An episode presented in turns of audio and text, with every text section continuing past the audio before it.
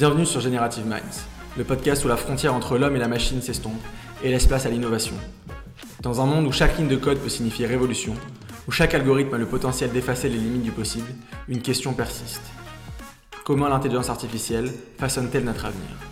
Dans chaque épisode, nous naviguerons dans l'univers fascinant de l'AI générative, de l'optimisation des processus et de l'automatisation d'entreprises. Bienvenue sur Generative Minds.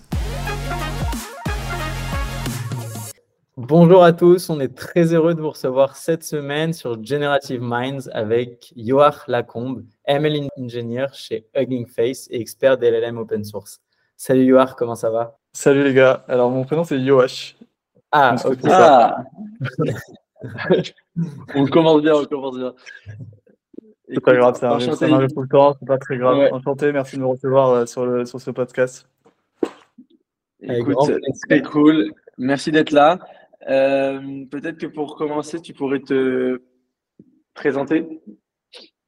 Bien sûr. Euh, alors, je m'appelle Yoach, je suis, euh, je suis Machine Learning Engineer à Hugging Face, euh, qui est une plateforme euh, qui, a but de, qui a pour but de euh, démocratiser l'usage de l'intelligence artificielle. Euh, donc, moi, je fais partie de l'équipe open source et euh, du coup, c'est, euh, je suis spécialisé dans tout ce qui est audio et plus spécifiquement dans les applications text-to-speech, c'est-à-dire générer du speech, donc de la conversation, et plus généralement l'audio en général. Voilà, donc je pourrais revenir en- plus en détail sur, sur mon rôle. Sinon, à part ça, moi j'ai un parcours assez classique. Je fais une prépa, école d'ingénieur Télécom Paris. J'ai fait une dou- un double diplôme dans une école de commerce. Et j'ai rejoint Guifes il y a 6 à 8 mois. Euh, et je suis très content d'être là-bas. Super, super. Donc, euh, j'allais dire le parcours classique. Donc, c'est-à-dire quoi? Prépa, puis euh, ingé, où tu t'es, euh, j'imagine, spécialisé euh, en IA là-bas, ou ça t'est venu après? Alors non, je me suis spécialisé en IA, en IA là-bas effectivement. Alors bon, du coup, c'était une prépa maths et physique, maths, maths P. Euh, et j'ai choisi euh, l'école télécom spécifiquement parce que euh, je savais qu'ils étaient très forts en maths et en informatique, parce que c'était ce qui me passionnait le plus. Et j'avais déjà un peu pour idée de, faire de la data science. Et ça s'est généralisé à l'IA. C'est quelque chose qui m'a toujours, excité depuis que je suis très jeune. Toujours rêvé un peu de participer à l'évolution du monde. Vous savez, un peu comme la poursuite de l'espace ou quelque chose comme ça. Et pour moi, l'IA, c'était ce qui se rapprochait le plus. C'était aussi le domaine où je pouvais mettre à mieux mes compétences. Et, euh, et donc, du coup, bah, voilà, j'ai fait mes, études en IA spécifiquement. J'ai fait une école de commerce euh, parce que je voulais aussi me généraliser et m'ouvrir d'autres opportunités. Euh, finalement, je suis revenu à mes premiers amours, donc l'intelligence artificielle et l'ingénierie. Mais bon, j'ai toujours un rôle, je pourrais revenir plus en détail sur mon rôle avec Inface, mais c'est un rôle où en fait je me rends compte que je, développe et j'utilise des compétences que j'ai que j'ai appris en école de commerce, donc je suis très content aussi d'avoir fait ça finalement. Ok, ok, hyper intéressant. Ouais, on va, on va revenir euh, en détail là-dessus, comme tu peux l'imaginer, mais juste avant, est-ce que tu pourrais nous expliquer un peu ce que c'est euh, rapidement que l'open source pour les gens qui euh, ne savent pas forcément ce que c'est et quel est le business model de Hugging Face dans cet écosystème? Bien sûr. Alors l'open source, c'est donc en fait c'est c'est quelque chose qui, est apparu, je pense, au début de, l'Internet. C'est un peu l'idée que ce qu'on développe, euh, la technologie, ça doit être libre d'accès à tout le monde et que euh, les logiciels que les gens font, parce que c'était en premier, ça s'appliquait aux logiciels en général, euh, c'est quelque chose qui devrait être accessible à tout le monde et gratuitement. Ça, ça s'est un peu matérialisé en premier avec tout ce qui est Linux. Donc c'est en gros c'est un concurrent enfin une sorte d'alternative de Windows ou de macOS, mais tout, donc open source, c'est-à-dire que les utilisateurs ont la main sur tout, tout est expliqué, tout est, tout est libre d'accès, tout peut être changé. Et en fait, c'est quelque chose du coup qui s'est euh, un peu euh, qui, qui se matérialise énormément dans le domaine de l'IA. Euh, pourquoi? Parce qu'en fait, l'IA, euh, ça a été démocratisé d'abord par la recherche académique. Et euh, en recherche académique, il y a cette idée d'être open, donc ouvert à tout. Donc en fait, euh, les papiers vont expliquer en détail euh, c'est quoi les algorithmes, euh, où euh, est sour- sourcée la donnée, etc. Et euh, bah, du coup, on est censé pouvoir reproduire un peu les résultats qui arrivent. Euh, c'est que très récemment qu'il y a eu des premières euh, cas d'application de, tout ce qui est IA générative avec euh, notamment bah, ChatGPT.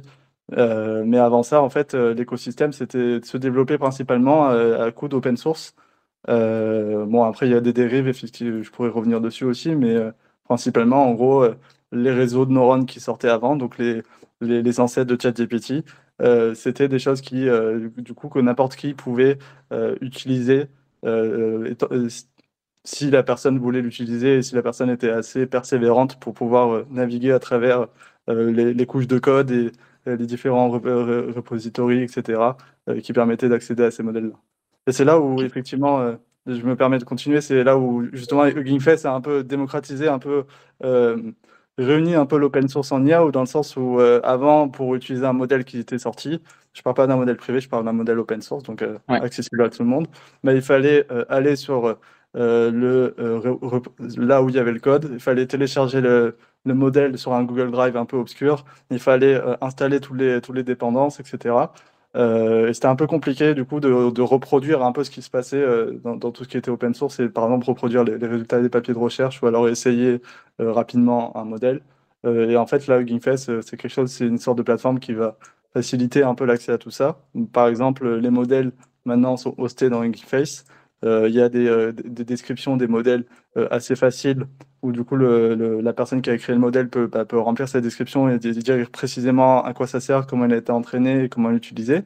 Euh, et euh, tout ça aussi pour euh, des datasets, pour des démos, également aussi pour des librairies qui facilitent un peu l'accès à, ces, modèles-là. Et donc en, un mot, enfin en une phrase, Hugging pour résumer un peu, c'est une archive internationale de machine learning, quoi. En d'autres termes, c'est ça? Ça va, ça va un peu plus loin que ça parce qu'on a l'occasion un peu euh, de construire une communauté, euh, vraiment une grosse communauté. Ça va, c'est pas juste GitHub où ça va euh, hoster le, code, c'est plus vraiment une communauté dans le sens où, par exemple, je sais pas si vous avez déjà vu, c'est on a, on a ce qu'on appelle Spaces. Donc en fait, c'est un ensemble de démos et c'est hyper intéressant parce que du coup, tu peux essayer tous les modèles euh, avec euh, des choses qui sont très intuitives. Tu peux essayer le modèle d'image, euh, les, textes, etc. Et également bah, commenter, partager, améliorer, contribuer à, bah, à, produire de nouveaux modèles, à améliorer les modèles existants, à partager les modèles existants. donc c'est vraiment c'est ça, c'est un peu pour vocation d'être la plateforme pour tous les utilisateurs de l'IA, que ce soit des utilisateurs très très poussés, donc des, chercheurs, euh, des, des, boîtes, etc. Mais aussi, bah, du coup, pour les utilisateurs lambda. Donc, euh, moi, je vous invite à aller sur Spaces et à tester euh, plein de modèles, parce que c'est, genre, même indépendamment que, du fait que je sois avec Face, c'est hyper intéressant juste de, de, pouvoir avoir accès à un endroit où tu peux suivre un peu l'actualité open source et l'actualité en général. Grave. Ok, super intéressant. Et du coup, Hugging Face produit aussi ses propres modèles. Euh, parce qu'on voit qu'il y a énormément de machine learning engineers comme toi qui sont embauchés chez, chez Hugging Face. Pourquoi est-ce qu'ils ont besoin d'autant de, de, de, de, personnes du coup aussi bien entraînées? Euh, bah, bah, C'est une question, euh, enfin il y a plusieurs... C'est une question, une bonne question. déjà, en fait, on n'entraîne pas tellement nos modèles à nous. généralement, moi, mon rôle particulièrement, c'est de, Bon, c'est pas que mon rôle, j'ai mon rôle est un peu plus large, mais c'est un peu de reproduire ce qui se passe et de faciliter l'accès euh, du coup au, modèle audio sur lequel je travaille. Euh, donc en fait, je vais pas entraîner mes propres modèles, je vais pas euh, faire ça, mais je vais essayer de faciliter l'accès aux modèles les plus performants, faciliter l'entraînement également, faciliter l'usage, pousser l'usage, démocratiser des, des, applications qui sont pas des modèles qui sont pas utilisés, mais qui devraient l'être parce qu'ils sont bien. Euh, plein de choses comme ça. Euh, donc je ne vais pas moi-même entraîner des modèles euh, et pousser ces entraînements, mais peut-être par exemple que je peux collaborer avec d'autres acteurs, et c'est là que c'est intéressant, c'est aussi qu'on est un peu au centre bah, du coup de l'actualité en IA, et donc on va pouvoir collaborer avec différents acteurs, soit pour release des modèles qui, qui viennent d'être release, soit pour entraîner d'autres modèles. donc ça c'est quelque chose qui, qui, est intéressant, et après dans la boîte en tant que telle, Gimfest, il y a effectivement des certaines, certains projets qui vont entraîner leur propre modèle. Euh, je ne sais pas si je peux rentrer dans les détails, mais, il y en a en tout cas, euh, pas beaucoup. Euh, mais notre, le gros de notre activité open source, ça se passe plus sur la, la communauté, construire une communauté et faciliter et aussi collaborer avec plein d'acteurs pour qu'eux-mêmes puissent open sourcer leur propre modèle. C'est ça qui est intéressant, c'est que on n'a pas que des incentives à, à développer notre, propre, notre, plateforme et nos propres outils, c'est aussi bah, du coup essayer de collaborer avec d'autres librairies euh, avec des gros acteurs euh, pour qu'eux-mêmes euh, puissent livrer, délivrer des modèles plus facilement. je pense à un exemple, par exemple, moi j'ai travaillé avec Meta pour un modèle qui s'appelle Seamless, Seamless Communication, qui permet du coup, je trouvais ça hyper intéressant, ça permet de traduire plein de langages, à la fois en texte ou en audio.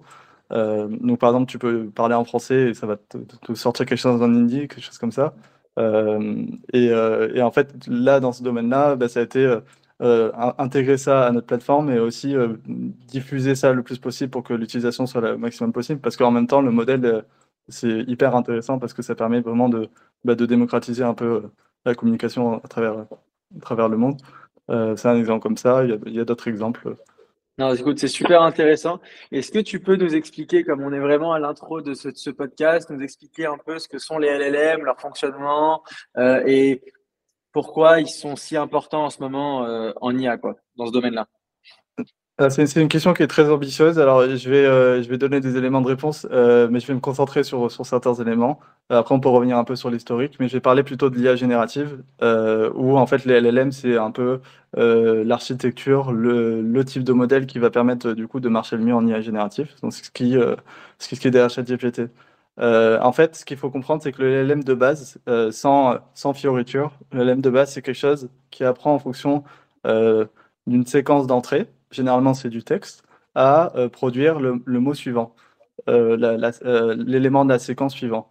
Donc, très, en pratique, comment ça marche C'est que c'est une fonction, c'est une sorte de boîte noire, une fonction qui peut apprendre et qui va prendre des, petits mots de texte et qui, en fonction de ces petits mots de texte, euh, va prédire le, mot suivant. Euh, maintenant, la question qu'on se pose, c'est comment est-ce que notre fonction peut prédire le mot suivant? Euh, Là, c'est là où c'est très fort, c'est que la fonction, elle est faite de, de blocs de base qui sont liés les uns les autres et qui sont très faciles à entraîner. donc, très facile à entraîner avec une, descente de gradient, ça c'est un détail. mais du coup, du coup, on a une fonction qu'on peut entraîner facilement. Euh, grâce à l'explosion d'Internet et l'explosion de la technologie, on a plein de données disponibles un peu partout, notamment sur Internet. Et du coup, euh, on va prendre cette fonction, on va prendre les données, on va l'entraîner à produire le, mot suivant, l'élément de la séquence suivant. Euh, donc ça, c'est le, fonctionnement de base d'un LLM. alors là, je parle de l'IA générative parce qu'en fait, tu peux aussi entraîner un LLM juste à analyser. Tu n'es pas obligé de, prédire le prochain, le prochain élément de, la séquence. Tu peux juste, c'est ce qu'on appelle un auto-encodeur. Euh, comme BERT, je ne sais pas si vous avez déjà entendu parler de ça, mais BERT, euh, c'était pas pour générer du texte, mais c'était euh, pour analyser ton texte présentément, et c'était déjà ce qu'on appelle un LLM. Maintenant, ce qui est particulièrement excitant de nos jours, c'est ce qui va générer, donc c'est ce qui est derrière ChatGPT, et du coup, c'est exactement ce que j'ai dit, donc c'est une architecture qui est très simple et sur laquelle on est entraîné avec beaucoup de, beaucoup de données. Maintenant, euh, si, tu, si on va un peu plus loin, pourquoi ChatGPT ça a marché? C'est parce qu'il euh, y a une sorte de surcouche. Euh, c'est-à-dire que ce, modèle de base, en fait, il est très brut. on l'a entraîné à prédire le mot suivant à partir du corpus d'Internet, mais ça marche pas parce que, en fait, quand tu veux l'utiliser, bah, ça te ressort exactement le même type de entre guillemets garbage, donc le, type de, données junk qui marche pas d'Internet, c'est-à-dire ça va t'insulter, ça va répéter des mots, ça va sortir des des, euh, des adresses URL qu'il a retenues pendant l'entraînement, euh, etc. Et en fait, ce qu'ils ont fait très fort et c'est ce qui a marché, c'est qu'ils ont appliqué des techniques qui étaient déjà connues pour euh, aligner ça avec ce qu'un humain aimerait entendre, aimerait lire. Donc en fait, avec un, avec un, encore une fois un dataset d'exemple, on va dire que maintenant j'entraîne mon, je, je, refine mon algorithme pour qu'il prédise des mots qui m'intéressent et qui soient plus faciles d'utilisation. Et c'est ce qui a permis du coup d'avoir d'avoir un chat conversationnel. Euh, voilà, donc ça c'est un peu la, chose de base. Après, on peut, on peut rentrer un peu dans les détails, mais euh, ce que je dis, c'est ça paraît très simple. En fait, derrière, tu as des défis d'ingénieur, euh, d'ingénierie qui sont énormes. tu as des quantités de données absolument absurdes. tu as des, des, entraînements qui coûtent des centaines de millions. Donc, donc c'est pas si simple que ça, mais, mais, mais techniquement, la technologie en fait, c'est des outils euh, que tu peux entraîner, euh, que tu peux enseigner au, lycée, très clairement. Ok. Justement, tu parles de, gros défis euh, en ce moment avec, notamment, j'imagine, tu parles de la taille de ces LLM qui, du coup, à l'entraînement, coûtent très cher et sont très lourds. Et même après, pour l'utilisation, certains LLM open source sont assez compliqués à mettre en place parce qu'ils sont très lourds.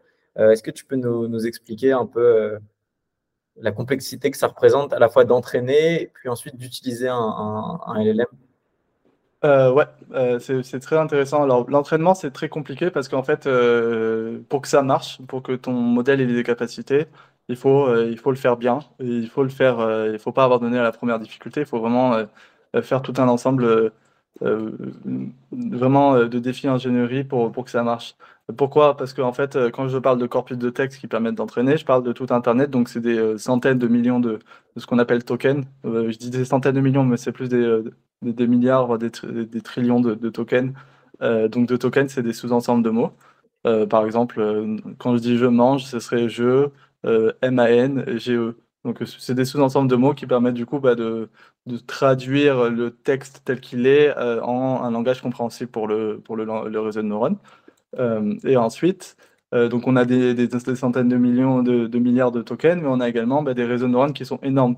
Euh, j'ai dit que c'était des blocs très simples, mais les blocs, il en faut beaucoup, et il faut beaucoup de paramètres dans ces blocs-là. donc on parle de, pour ChatGPT, on parle de, de réseaux de neurones à quelques milliards, quelques dizaines, centaines de milliards de paramètres. et qui fait que en fait, vu qu'on va entraîner quelque chose qui est beaucoup plus gros que, ce à quoi on peut s'attendre, bah, pour l'entraîner, euh, il faut le faire efficacement. Euh, il faut le faire euh, à, échelle. et pour ça, bah, du coup, il faut beaucoup, beaucoup de, ressources, notamment de hardware, ce qu'on appelle du coup des GPU typiquement, mais ça peut être autre chose, qui du coup va permettre de, faire cet entraînement beaucoup plus facilement, mais qui est très très coûteux à l'heure. donc en fait, et c'est aussi, ça prend longtemps, ça prend des mois à entraîner un, un bon réseau de neurones, etc. Euh, donc en fait, il y a plein de petites choses qui font que, c'est très compliqué d'entraîner un, réseau de neurones from scratch, donc euh, de base. Euh, après, voilà, il y, a plusieurs, il y a plusieurs choses qui permettent un peu de, trouver un peu des rayons de, soleil dans, dans, ce que je vous dis. C'est par exemple, là, on a parlé de taille de réseau de neurones, on a parlé d'entraînement qui est très long. Bah, typiquement, en open source, ce qui est bien, c'est qu'il y a des gens qui travaillent pour réduire la taille de ces réseaux de neurones.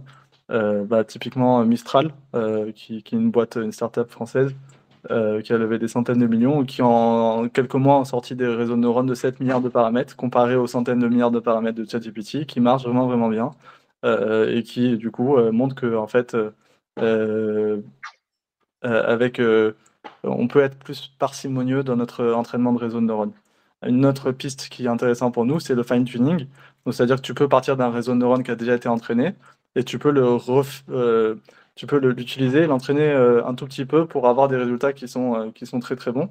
Euh, et ça, pour un utilisateur lambda comme vous et moi, c'est beaucoup plus simple que d'entraîner un réseau de neurones from scratch qui coûte quelques centaines de millions d'euros. Donc il y, a ces deux manières-là de, réduire, et il y a d'autres manières. C'est quelque chose que à Gingfest on fait beaucoup, c'est ce qu'on appelle les quantisations. donc en gros, c'est plein de techniques d'optimisation pour réduire la taille, pour réduire le coût d'inférence pour réduire la, pour améliorer la vitesse, etc., qui permettent du coup euh, d'un peu démocratiser tout ça. Et c'est aussi ce qui permet aujourd'hui. Alors, voilà, j'en parle un peu. ChatGPT, c'est un, un, truc qui est quelques centaines de milliards de paramètres. Ça tourne pas sur un, sur un ordinateur classique. Ça peut pas tourner. C'est pas possible. Euh, parce que en fait, on, juste on n'a pas la place. Euh, c'est quelques centaines de gigas. c'est hyper long, etc. Maintenant, il y a des réseaux. par exemple ceux de Mistral à 7 milliards de paramètres. Où bah, du coup, Bon, c'est encore un peu long et c'est pas sur tous les pas, sur tous les ordinateurs, etc. Mais maintenant, tu peux euh, faire tourner ton propre réseau euh, qui marche vraiment bien euh, en local. Est-ce qu'on peut est-ce qu'on peut peut-être expliquer pour nos auditeurs l'intérêt de le run en local? Alors les pistes un peu classiques, ça va être, j'imagine, en termes de sécurité, de confidentialité, mais peut-être qu'il y a autre chose derrière ça. Euh, il y a ça, il y a aussi euh, du coup l'envie d'avoir quelque chose de privé, de pas le partager, euh, de partager ses données avec Open, avec les différents acteurs. Mm. mais il y a également, bah, typiquement, si tu veux voyager et va avoir un accès à un réseau de neurones, à un type ChatGPT, bah, tu vas pouvoir le faire en local et du coup, tu peux l'utiliser dans ton, dans ton, dans ton aéroport ou n'importe où. Et ça, déjà, c'est hyper intéressant parce que c'est une sorte. Euh, alors, il y a plein de, il y a plein de choses qui marchent pas, mais c'est une sorte d'encyclopédie de, la connaissance humaine. Et du coup, bah, si tu as envie de voyager et, parler à ton ordinateur euh, pendant que tu euh, prends ton avion pour, pour apprendre des choses, tu peux le faire. après, il y a également des trucs où, en gros, c'est un peu. Ça a toujours été un peu cette dualité entre privé et open source. Euh, du coup, c'est comme les gens qui vont choisir Linux plutôt que macOS. macOS, c'est hyper bien, ou Windows parce que c'est optimisé, parce que c'est fait en sorte que ce soit hyper agréable d'utilisation, mais il y a d'autres personnes qui veulent bah, pouvoir euh, comprendre comment ça marche, pouvoir euh, modifier la chose comme ils veulent. Et ça, c'est des choses que tu peux pas faire quand tu utilises des outils d'acteurs privés comme, comme OpenAI. Je parle d'OpenAI, il y a plein d'acteurs comme ça. Hein. Euh, c'est pas, pas, forcément eux les. Euh, ouais. pas que ce sont des grands méchants, mais, euh, mais en tout cas, il euh, y, a tout ça. Et aussi, en fait, moi, il y a une autre chose que je trouve hyper intéressante dans cet écosystème-là, c'est que en fait, le fait qu'il y a des personnes qui peuvent faire tourner leur propre réseau chez eux sur leur propre GPU, en fait, ça permet de d'explorer tellement de pistes, euh, de, d'entraîner sur tellement de, types de données, d'avoir de, tellement de modèles euh, hyper performants qui apparaissent. Et, euh, ça, c'est, quelque chose qui permet du coup de faire avancer euh, la science de l'IA beaucoup plus rapidement. Euh, et je trouve que c'est un avantage non à ne pas négliger. Typiquement, si ChatGPT, enfin ChatGPT, ça se base sur des technologies qui sont connues, donc, ça va encore, mais si ça avait été un truc fermé totalement, où on était totalement impossible de savoir comment ça marche, bah, du coup, ça voudrait dire que c'est quelque chose qui appartient à une seule compagnie et que, dont on ne peut pas profiter. Moi, je pense qu'on est notre, au tout début de l'avancée de l'IA. Il y a encore pas, même, pas vraiment beaucoup de choses à faire, beaucoup de choses à construire. Et du coup, c'est vraiment le moment où, en fait, il faut que ce soit open source pour qu'on puisse en fait, faire avancer ça comme on veut. Et c'est aussi pour ça que tu as plein d'acteurs qui, euh, vont participer à ça. Meta, ils font énormément pour, euh, bah, rendre des choses open source, pour euh, rendre des choses accessibles, pour permettre, alors, je sais pas c'est quoi les buts cachés, mais en tout cas, ça, ça permet à nous, utilisateurs lambda, bah, de, de, profiter de tout ça. Ok. Et on parle beaucoup en ce moment, c'est un peu la nouvelle trend des small language models comparé au large language model. Est-ce que Mistral AI c'est considéré comme un small language model ou est-ce que ça va plus loin que ça, ce qu'on appelle small language model? Euh, ça va pas plus loin que ça, va plus loin que ça. C'est pas Mistral, c'est encore considéré comme un large langage modèle. Après, euh, c'est qu'une euh, question de nomenclature. C'est les gens ils disent small language model, mais ce qu'on appelle small language model maintenant, c'était des large language model il y a, il y a deux ans. C'est-à-dire c'est probablement un milliard de paramètres maximum. il y a, il y a je, crois que c'est Microsoft qui a sorti Phi, qui est du coup un, un, small language model de un milliard de paramètres qui marche super bien. après, c'est juste une question de, je veux dire de comment on appelle ça euh, on, considère un small language model, c'est quelque chose qui peut tourner dans sur un hardware, j'imagine, local. Mais je sais pas.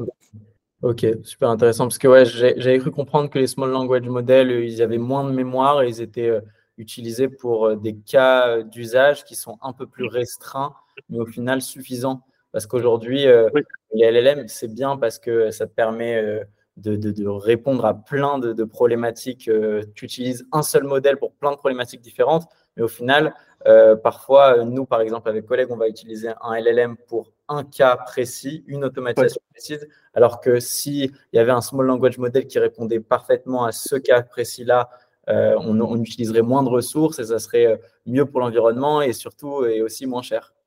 Exactement. Ça, c'est un point hyper important. C'est aussi une raison pour laquelle il faut pousser un peu le, la diminution de la taille des réseaux de neurones. Et c'est aussi une raison pour laquelle, euh, euh, en fait, l'IA générative, c'est pas la réponse à tout. Euh, comme j'ai parlé de BERT, c'est une architecture qui marche super bien. bon, il y a, des avancées encore à faire dessus, mais si tu veux classifier du texte, euh, t'as pas besoin de sortir un chat GPT ou un réseau de neurones génératif. tu, vas, chercher ton BERT, tu vas le fine-tuner sur quelques exemples et euh, ça va marcher beaucoup mieux et ça va être beaucoup, beaucoup moins coûteux que, que d'utiliser l'IA générative. il y a même des techniques d'IA euh, classiques euh, ou statistiques qui marchent super bien dans les cas d'usage. Donc il faut faire attention à ne pas un peu tomber dans le, la traîne de juste vouloir utiliser ça parce que c'est sexy et que ça permet de rapporter de l'investissement, mais c'est aussi se dire est-ce que dans nos cas d'usage, est-ce qu'il n'y a pas des moyens beaucoup moins coûteux de le faire sur lesquels on peut, bah, en fait, on peut, on peut du coup euh, économiser vraiment beaucoup d'argent et de ressources, euh, notamment je pense sur des cas d'usage comme vous, j'imagine, mais aussi euh, il y a aussi quelque chose, si on va encore plus loin, le on-device, c'est quelque chose, je pense qu'Apple travaille sur lequel travaille énormément. Le on-device est aussi hyper intéressant parce que tu n'as pas forcément envie d'avoir une connexion Internet. Tu peux aussi avoir envie d'avoir un petit réseau de neurones qui va tourner sur ton téléphone et du coup va permettre d'avoir plein de cas d'applications. notamment par exemple pour ce qui est de l'audio parler sur mon téléphone et avoir une sorte de transcription en direct de ce que je dis, sans avoir une connexion Internet. en multilingual, ça, ce serait un truc qui serait fou et qui, je pense, beaucoup d'acteurs travaillent dessus. Et, et, voilà, donc il y a plein d'applications où on se dit que il faut vraiment regarder en fonction de c'est quoi ton cas d'usage, euh, c'est quoi tes ressources disponibles et euh, quel temps de R&D tu peux consacrer à, ton, à, ton cas d'usage, à ton déploiement. Et, je pense que tu peux, il y en a pour tous les goûts, ça c'est certain. Et euh, au vu de ton expérience et de, de, ce que tu as vu, que ce soit chez Hugging Face ou avec la, la communauté IA en général dans le monde, est-ce que tu peux nous donner un exemple ou un cas d'usage où tu t'es dit que les LLM étaient utilisés à bon escient et qu'ils étaient euh, largement supérieurs à un algo euh, autre, je sais pas, j'ai pas forcément un autre algo en tête, mais un, un use case où tu t'es dit, OK, là, on arrive à un, un exemple où les, LLM seront excellents pour faire cette tâche. Tu vois. Je te donne un, cas, tu peux me dire, bah, c'était en faisant de la traduction automatique, je me suis rendu compte que c'était excellent. Euh, oui. Je sais pas. Bah, en fait, euh, en fait, il y a plein de cas où c'est excellent et c'est surtout excellent pour les données qui sont pas qui sont un peu désorganisées. Euh, en fait, il y a une distinction qu'on peut faire un peu une sorte de distinction mathématique, c'est les données tabulaires, donc c'est ce qui est ton tableau Excel, et les données qui sont, on va dire, séquentielles, le texte, la parole, les images, où en fait, les, tous les algorithmes classiques ne, marchent pas très bien. En fait, toutes les, techniques d'IA euh, ont des problèmes, euh, vont pas marcher, vont pas comprendre ce qui se passe. Et en fait, euh, les LLM, c'est ça où ça a un peu révolutionné la chose, c'est que sur, sur ces données-là qui sont non structurées, bah, en fait, ça marche vraiment, vraiment, vraiment bien. c'est des données qui ont beaucoup, beaucoup d'informations, mais aussi beaucoup de bruit. Dans le texte, dans l'image, dans l'audio, il y a beaucoup d'informations, mais beaucoup de bruit. Et, et, là, le LLM va en fait apprendre à, gérer ce bruit et, à te tirer des informations qui sont utiles. Alors, tu as parlé de bah, le cas d'usage, vraiment le plus exemplaire pour moi, c'est vraiment le chatbot. je vais parler d'autres cas d'usage, mais le chatbot, typiquement, euh, avant, euh, avant ce qui est apparu ces dernières années, bah, c'était pas possible. Tu allais sur ton chatbot sur Internet, tu voyais, ça marchait pas, tu comprenais pas ce que tu disais, c'était pas humain, euh, etc. Maintenant, tu peux parler à un ordi, tu as l'impression de parler à quelqu'un. moi, je trouve ça fou. Alors, tu vois les limites rapidement, mais en tout cas, ça montre qu'il y a quand même une évolution. une autre évolution, c'est tout ce qu'on appelle euh, bah, du coup, euh, la transcription d'audio. Euh, là, avant, ça marchait pas très bien. Maintenant, ça marche vraiment, vraiment bien. Tu regardes Whisper d'OpenAI, c'est un algorithme de transcription. Et en fait, en anglais, c'est quasiment parfait. du coup, même avec, ça comprend les accents, ça comprend le, le, le, sexe, etc. C'est juste, ça va, ça va te transcrire ton texte en anglais de manière très efficace et dans plein d'autres langages aussi. donc en fait, on voit dans plein de cas où on n'était pas très fort avant, on voit que maintenant on arrive à les résoudre et, et en fait maintenant c'est quasiment que des euh, c'est plus incrémental qu'avant c'est-à-dire qu'il y a moins de bons les bons on les a un peu déjà fait euh, je suis certain qu'il y en aura d'autres de bons mais pour le moment en tout cas c'est incrémental euh, sinon un autre truc par exemple moi sur, le, sur quoi je travaille c'est le text to speech donc générer du texte. Donc en gros typiquement bah là aussi ça marche beaucoup mieux qu'avant parce qu'avant c'était des choses qui étaient un peu robotiques euh, ou qui pas trop de tu peux pas trop donner d'intonation etc et maintenant en fait tu peux générer du texte avec de l'intonation euh, de manière beaucoup plus simple euh, avec plein de types de voix. Et là en fait c'est sur des choses sur lesquelles on était un peu limité avant et sur lesquelles avant on faisait beaucoup de choses à la main beaucoup beaucoup de choses à la main. Maintenant c'est plus automatisé. Ok. Super intéressant. Et, euh, du coup, toi, euh, comment tu vois l'avenir des LLM Est-ce que tu imagines euh, un monde où du coup, ça va, être, ça va devenir 100% open source et, et ça sera plus forcément pertinent les entreprises qui proposent simplement des API où tu paies l'utilisation? Parce que les modèles seront tellement petits qu'on pourra très facilement les mettre en production Ou est-ce que tu, tu penses qu'il y aura toujours un partage du marché entre open source et euh, et, non open source du coup, et privé? Mm, De manière assez honnête, je pense que ça va plus se tourner de plus en plus vers le privé quand la technologie va devenir de plus en plus mature. Euh, là, encore une fois, on est encore au tout début. Euh, c'est vraiment, c'est comme le début d'Internet ou le début de l'ordinateur. on construit tout. et du coup, c'est des blocs de construction qui, qui, sont faits. Et on a besoin de ce côté open source pour pouvoir développer les choses plus rapidement et à plus grandes échelles. Mais c'est sûr qu'à un moment ou à un autre, bah, les applications vont plus faire dans le. En fait, c'est vraiment le parallèle avec euh, Linux et Mac et Windows. Il se fait vraiment, vraiment super bien parce que c'est un peu la même idée. dans le sens où bah, au début d'Internet, au début de l'ordinateur, c'était quelque chose, c'était des chercheurs qui faisaient ça dans leur coin.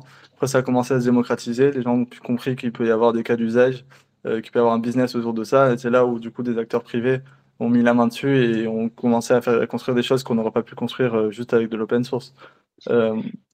moi, je suis certain que là, en fait, ce qu'il faut voir, c'est qu'un LLM, c'est un, un, building block, c'est un bloc. C'est pas quelque chose, c'est pas une application en tant que telle. Euh, l'application en tant que telle, euh, c'est toujours un cas business et c'est là où euh, du coup les, gens vont, faire le plus. C'est comme ChatGPT, c'est pas tant la technologie, la technologie était déjà là, mais c'est comment tu vas le produire en, tant que produit, comment tu vas faire un produit de cette, chose-là, un produit qui va plaire aux gens, de par son utilisation, son ergonomie, son efficacité, qui fait que ça marche. ChatGPT, ça marche avant tout parce que c'est sorti au bon moment. C'était une interface très simple, ça marchait bien. Il n'y a pas de, euh, ça, limitait un peu les cas un peu horribles de, de chatbots qui sortaient des choses nazies, racistes ou ce que tu veux des années d'avant. Et du coup, c'est quelque chose qui marchait au bon moment. Moi, je suis persuadé que la construction, le produit, c'est le plus important. C'est ce qui pousse à l'utilisation des utilisateurs classiques. donc, Excuse-moi, je, je, me permets de, de rebondir là-dessus parce que je trouve ça très intéressant. Euh, je trouve que du coup, comme tu l'as dit, le produit est la chose la plus intéressante et la plus importante. Mais est-ce que tu penses qu'aujourd'hui on a les interfaces pour Je m'explique.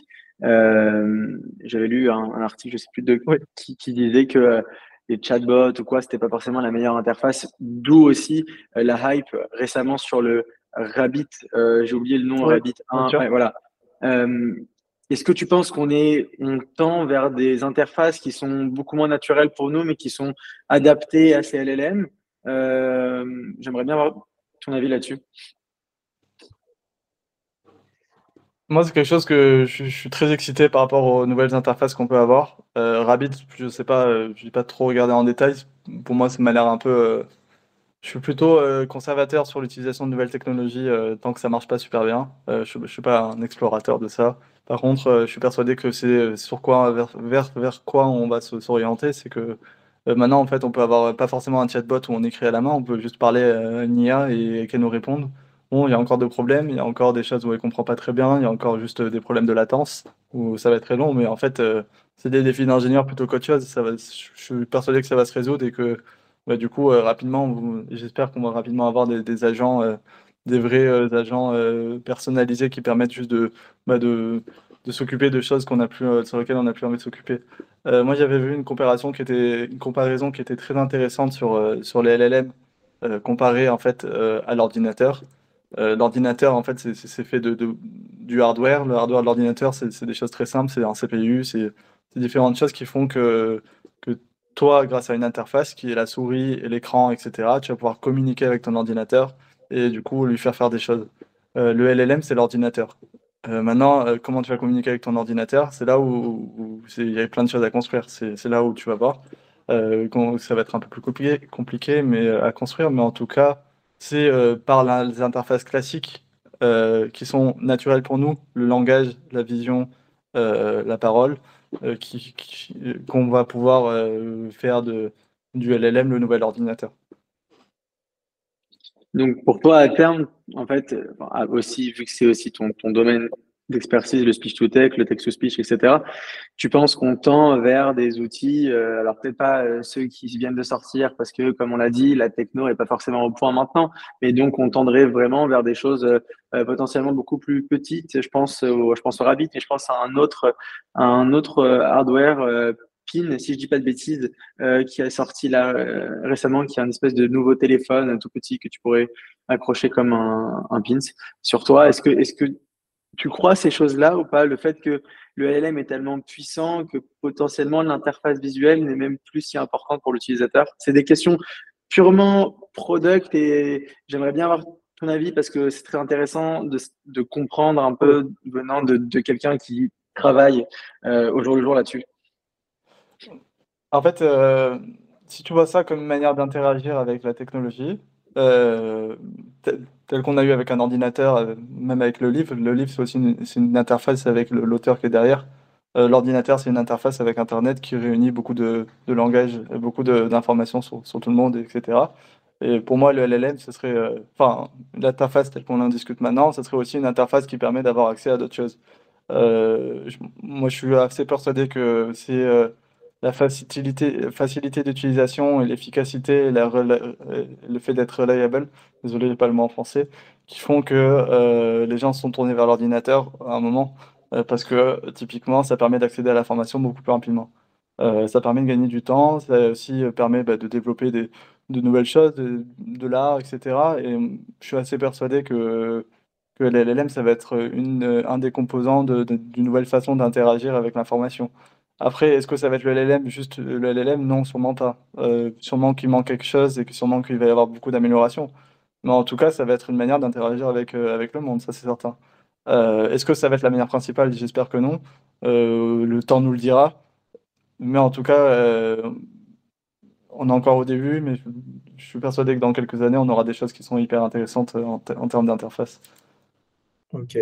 C'est intéressant ce que tu dis et je pense que c'est, enfin, quand on parle de LLM, il y a aussi un, autre élément qui, vient souvent, c'est la question de l'éthique euh, et notamment si on l'avantage d'aller vers, euh, enfin, des, entreprises qui sont aujourd'hui euh, privées, c'est qu'elles utilisent du coup, si on peut appeler ça un avantage, elles utilisent les discussions que tu as avec comme un entraînement pour améliorer, améliorer le modèle en continu. Ce n'est pas le cas avec l'open source.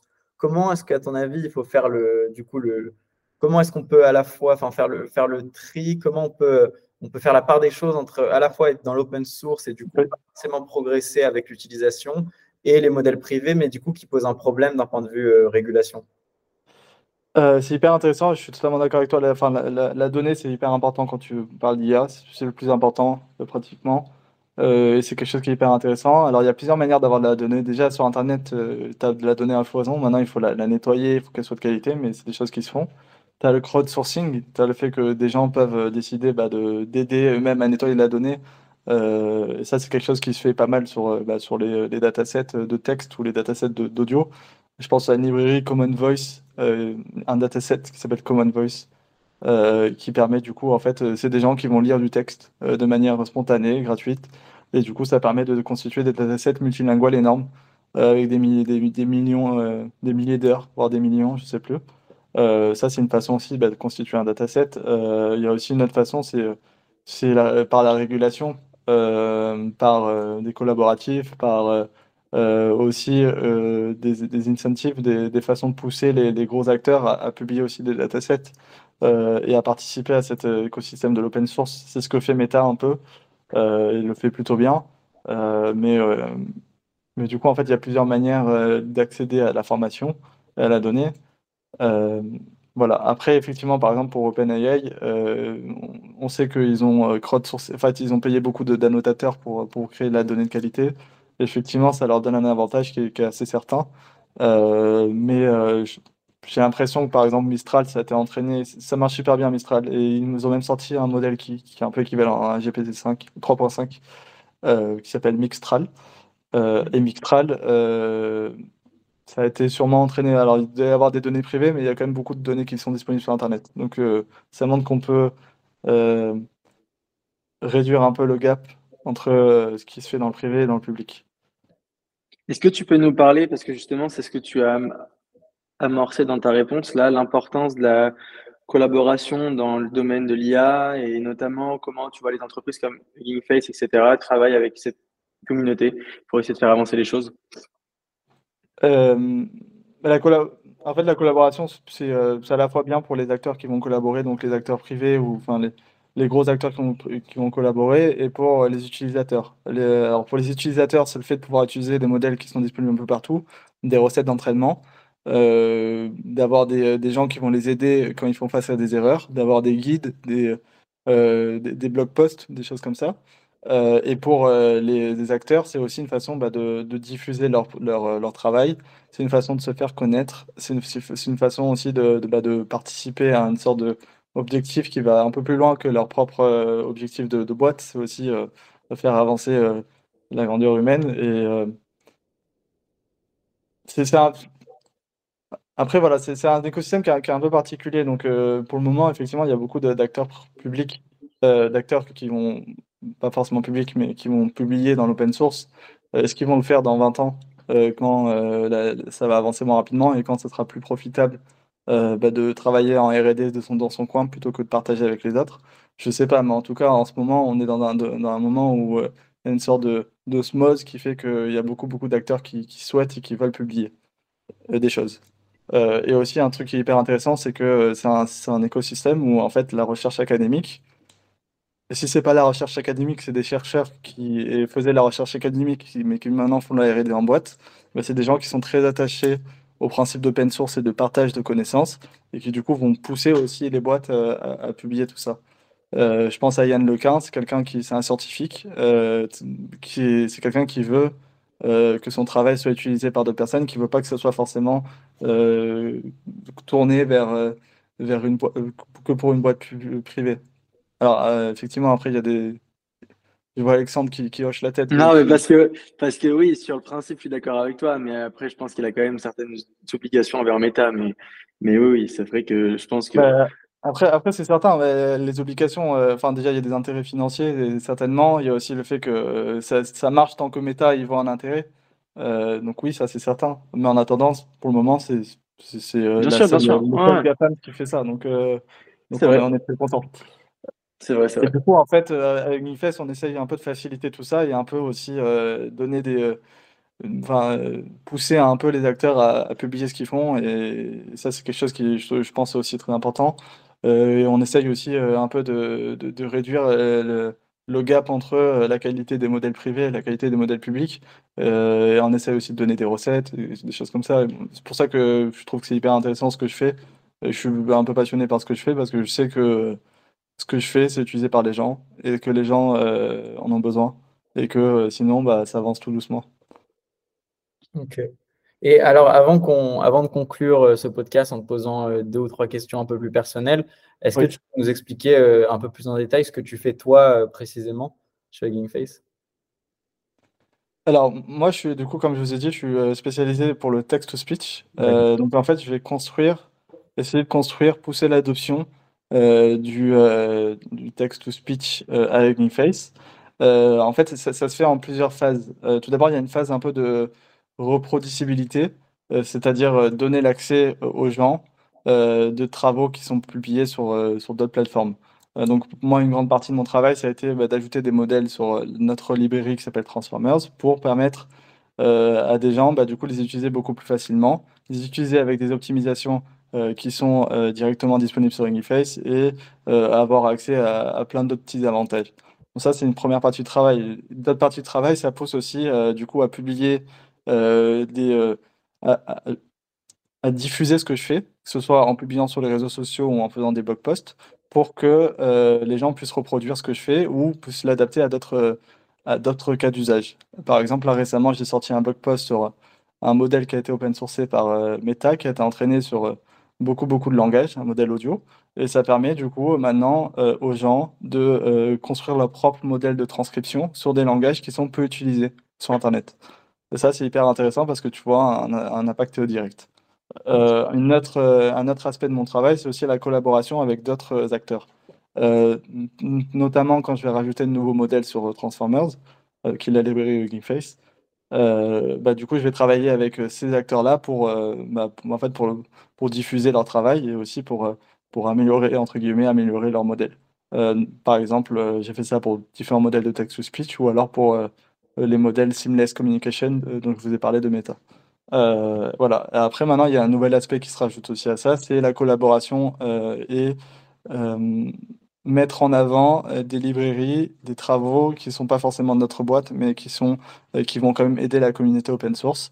là, typiquement, je suis en train de regarder un peu les, les différents modèles text-to-speech euh, qui sont open source et qui sont intéressants et dans lesquels je vois qu'il y a l'activité pour essayer de regarder avec quelle librairie, avec quel groupe euh, je peux travailler pour essayer de, bah, produire un modèle text-to-speech qui soit le plus performant et le plus euh, rapide possible tout en étant open source. parce qu'il y a encore un gap entre la qualité des modèles open source et la qualité des modèles privés. C'est quelque chose que c'est un objectif un peu que j'ai, c'est de, pousser ce genre de choses. donc en fait, un peu pour résumer tout ça, moi j'ai un, travail de facilitateur à la fois pour les acteurs euh, qui vont pousser des modèles d'IA ou pour les utilisateurs qui veulent utiliser facilement des modèles d'IA. Ok, super intéressant. Et du coup, si on a des auditeurs qui veulent un peu voir ce que tu fais, parce que tu nous as dit que tu partageais beaucoup, du coup, enfin, des, tu vulgarisais un peu sur comment utiliser ces modèles, etc. où on peut voir ça? C'est sur ton GitHub? C'est sur quoi? Alors, c'est, je poste surtout sur LinkedIn et Twitter. Twitter, c'est yoh.lacombe. LinkedIn, c'est yohlacombe. voilà, très simple à trouver. c'est là où je, donne le, enfin, où je poste le plus. Après, enfin, si les gens veulent me suivre sur GitHub, il y a aussi des librairies sur GitHub, des choses comme ça. et après, moi, je vous invite aussi, que ce soit vous, un collègue ou alors les, auditeurs, c'est de vraiment de, de regarder Spaces de temps en temps. Donc, c'est cette ce site internet de GameFest qui permet bah, d'utiliser plein de modèles euh, en, démo euh, et aussi de regarder un peu euh, ce que fait GameFest parce que vraiment sur le coup on est quand même une boîte privée mais on a vraiment pour, pour on a un peu cette transparence et cette candeur qui fait qu'on veut vraiment pousser l'IA et que qu'on moi tous mes collègues ils sont vraiment à fond sur démocratiser l'IA, l'éthique qui est derrière, l'intérêt de l'utilisateur. Et je pense que c'est assez unique peut-être dans le monde, c'est assez unique d'avoir une boîte qui soit euh, un peu au centre de tout ce qui se passe et qui, euh, qui a vraiment pour vocation vraiment d'avoir une communauté euh, qui soit open source à ce point. Écoute, merci beaucoup, Yoar. Bah, ah, vas-y, Gary, si tu as. Ah, J'allais te demander simplement, est-ce que tu as des conseils du coup pour des gens qui veulent, qui veulent en apprendre plus sur l'IA euh, aujourd'hui avec euh, toute cette vague de l'IA. Il y a pas mal de gens qui veulent se former. Euh, pour toi, c'est quoi le meilleur moyen de se former aujourd'hui? Alors, moi, je vais, je vais, donner un conseil aux gens qui. Je suis désolé sur le coup, je vais donner un conseil aux gens qui, qui me ressemblent. donc, c'est-à-dire les ingénieurs et les gens qui, qui, qui, ont, qui ont un, bagage mathématique un peu poussé. Je, conseille vraiment de plonger, de plonger à fond dans, dans, dans la théorie qui est derrière d'essayer de vraiment comprendre ce qui se passe, euh, d'essayer de comprendre comment ça marche un, un, transformer, un LLM, un réseau de neurones, comment ça marche un CNN, euh, pourquoi cette méthode marche mieux que d'autres, etc. Parce que je pense que c'est le genre de choses qui, euh, qui manque un peu. Et je, je, donne ça, du coup, ce conseil un peu à tout le monde. C'est beaucoup de gens savent utiliser par la pratique, mais peu de gens savent comment ça marche. Et des fois, savoir comment ça marche, ça permet aussi bah, de beaucoup mieux comprendre et de beaucoup mieux pratiquer et de beaucoup mieux de se démarquer aussi de beaucoup de monde. Euh, donc, ça, c'est un peu mon, conseil. Euh, et après, un autre conseil que je, là, je donne à un auditorat qui est un peu plus, euh, plus large, c'est que l'IA, c'est pas forcément la théorie, c'est aussi la pratique et qu'il faut comprendre en utilisant ChatGPT, en utilisant les différents chats, en les différentes technologies, les limites et les avantages que tu peux avoir avec ça. notamment, tu peux rédiger beaucoup plus rapidement, tu peux faire beaucoup, beaucoup de process beaucoup plus rapidement. Euh, rien qu'en utilisant des, différents chats ou des choses comme ça. Et ça, c'est un truc euh, que, que je conseille vraiment de, bah, comprendre euh, les limites, les hallucinations, etc. Et comment, même avec ça, en tirer le, le, le, meilleur gain possible. Écoute, c'est super intéressant. je te remercie pour ton temps. Avant de finir, on a une petite question qu'on pose à nos invités. Est-ce que tu pourrais me, recommander trois livres. Alors, c'est pas obligé que ce soit des livres scientifiques, juste trois livres qui t'ont marqué dans ta vie et que, que tu voudrais nous, nous partager. moi, je lis pas de livres scientifiques, euh, mais si je peux donner trois livres, je dirais euh, La promesse de l'aube de Romain Gary.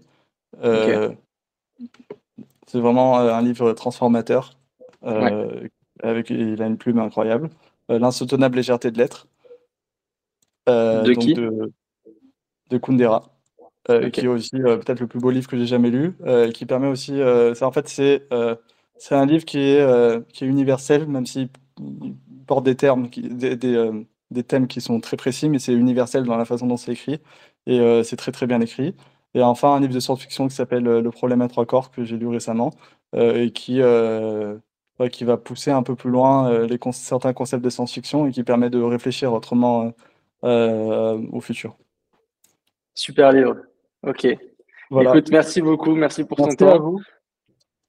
Et merci à vous. Euh, J'espère que ça, ça, a été intéressant pour vous et je vous souhaite euh, une bonne continuation. Merci. Merci à tous d'avoir écouté cet épisode de Generative Minds. On se dit à très vite pour un nouvel épisode. Salut